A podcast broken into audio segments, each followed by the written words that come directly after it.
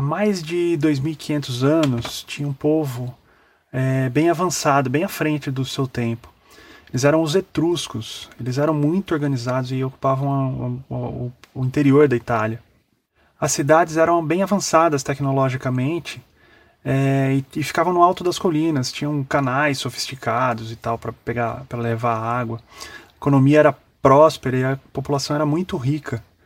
Seu maior legado foi a arte, que influenciou praticamente todos os povos é, que viveram na mesma época ali. Os etruscos foram dizimados e sua cultura foi absorvida pela expansão romana, onde muitas coisas que consideramos é, herança dos romanos, né, os algarismos, algarismos escritos, por exemplo, são de origem etrusca, na verdade. Mas de onde vieram os etruscos é um mistério ainda. Aí, eu sou o Marcel Leal e você está ouvindo o primeiro episódio do Ligando Ideias. Heródoto foi um historiador grego que viveu por volta de 500 anos antes de Cristo e escreveu sobre a Lídia, é um povo que, segundo ele, teria dado origem aos, aos etruscos.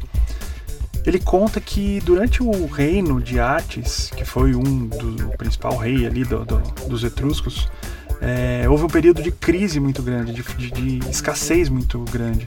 Faltava alimento para toda a população. Para conter a fome, segundo o Heródoto, os lídios desenvolveram diversos jogos, acessórios, entre eles o dado, a bola. E tem um joguinho que eu conhecia como Três Marias, mas é, o, é aquele. Eu descobri que chama Jogo da Bugalha. Que é aquele joguinho que você joga uma pedrinha, um saquinho de areia no ar e tenta pegar os outros que estão no chão antes da, da que você jogou cair. Sabe esse joguinho? Então, é esse daí que chama o jogo da bugalha. A ideia era que com esses jogos o povo poderia se distrair e tentar esquecer a fome por um dia inteiro. Durante um dia, é, a população se alimentava e no outro ela se distraía com os jogos desenvolvidos ali pelos, pelos próprios, é, pela própria população da Lídia, em competições e tudo mais. Heródoto ele conta que ficaram nessa dinâmica por quase duas décadas. Foram 18 anos comendo dia sim, dia não, com a ajuda do, dos jogos, dessas competições que eles inventavam ali. E é, é, impressionante pensar que uma população inteira se submeteria a algo assim, né? É, mais impressionante ainda é entender que é a gente acreditar que isso é perfeitamente possível né? A gente já passou por algumas situações parecidas, né? De esquecer de, de, de comer enquanto está jogando. Então brincar sempre foi, foi parte, sempre fez parte do ser humano. Ele é, é instintivo, né? É irracional até, na verdade. Esse é um comportamento que nos trouxe até aqui, enquanto espécie mesmo, né? E é fácil entender isso observando filhotinhos de qualquer, qualquer mamífero né, cachorro, gato, cachorrinho, gatinho brincando de, de caçar, de fazer é, lutinhas de mentirinha, né? Essa dinâmica faz com que a gente simule o ato, né, o ato real, sem os perigos que existem numa situação de fato, uma situação do mundo real mesmo. E é nesse nível que brincar se torna importante, né? É na sobrevivência da própria espécie. O que os humanos fizeram foi organizar esse ato de brincar com regras. É, então, numa definição muito simples, o jogo é exatamente isso. A gente, a gente entra nesse ato de brincar, mas seguindo algumas regras para organizar esse ato. Né? Falando assim, parece que todo jogo precisa de manual, mas não é, não é exatamente isso. É, você nunca brincou de, de pular as rachaduras da calçada? Ou de ficar se equilibrando no meio-fio? Todo mundo já brincou disso, né? Existe o ato de brincar mas com regras, né? A gente faz esse ato de brincar, mas com regras muito bem definidas. É, se cair no, do meio fio não vale, se pisar na rachadura não está valendo. Então a gente organiza esse ato de brincar com algumas regras que a gente é, define na hora ali. E a gente fica tão imerso nessas dinâmicas que a gente nem vê o tempo passar. E os lídios se ligaram nisso. Eles botaram todo mundo para jogar para esquecer um pouco dos problemas da vida ali, né? Do, do da escassez, da, da falta de alimentos. E como a gente já sabe, de alguma forma, que jogar causa isso nas pessoas, não é difícil de acreditar que esse povo passou 18 anos comendo dia sim, dia não, por causa dos jogos, por causa dessas competições.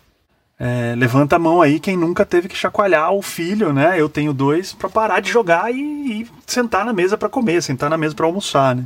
Mas depois desse tempo todo, o Reates percebeu que isso não ia resolver o problema e deu uma última missão para o seu próprio filho, Tirrenos.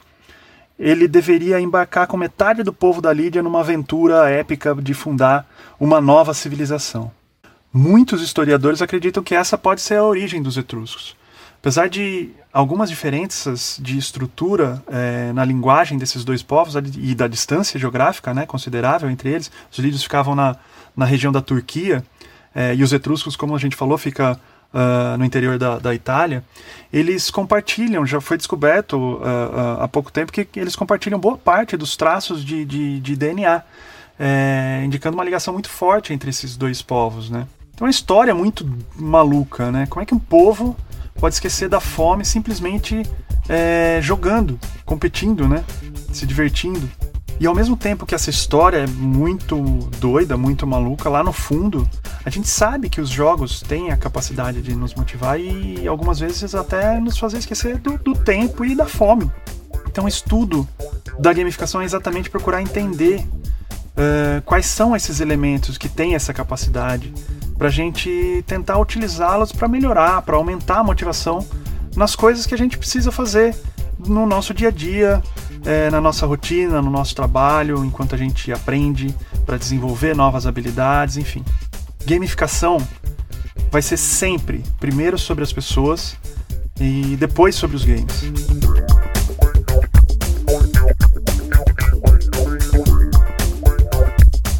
Meus amigos e amigas? Este foi o primeiríssimo episódio do Ligando Ideias. Eu escolhi esse nome é, porque eu não quero que o podcast fique preso em gamificação. Eu quero abordar outros assuntos como que eu, que eu também gosto, né? É, educação, comunicação, design, é, algumas coisas de gestão também. Então eu quero rodear a gamificação com outros assuntos para a gente ter um, um programa, insights mais legais. E por isso o nome Ligando Ideias, né? Não só no sentido é, de ligação mesmo, de conexão entre as ideias, mas também é, de acender uma ideia ali com todos esses insights, com todos esses assuntos que a gente vai poder abordar no, no, no podcast aqui. Legal? Espero que vocês tenham curtido, espero que continuem curtindo, porque eu quero muito continuar fazendo isso. É, então avisem a turma, repassa aí pro grupo do WhatsApp, pro grupo da família, para quem vocês acham que pode se interessar pelo, pelo assunto aqui. É, vamos espalhar a palavra. E não esqueçam de mandar suas críticas também, sugestões de temas, agonias e angústias. Eu vou deixar um e-mail ligado para receber essas suas mensagens. É, vai ser o oi@ligandoideias.com.br. Legal? Oi arroba ligandoideias.com.br. Espero sua mensagem, espero seu feedback, espero sua crítica, espero sua sugestão. Até a semana que vem. Tchau!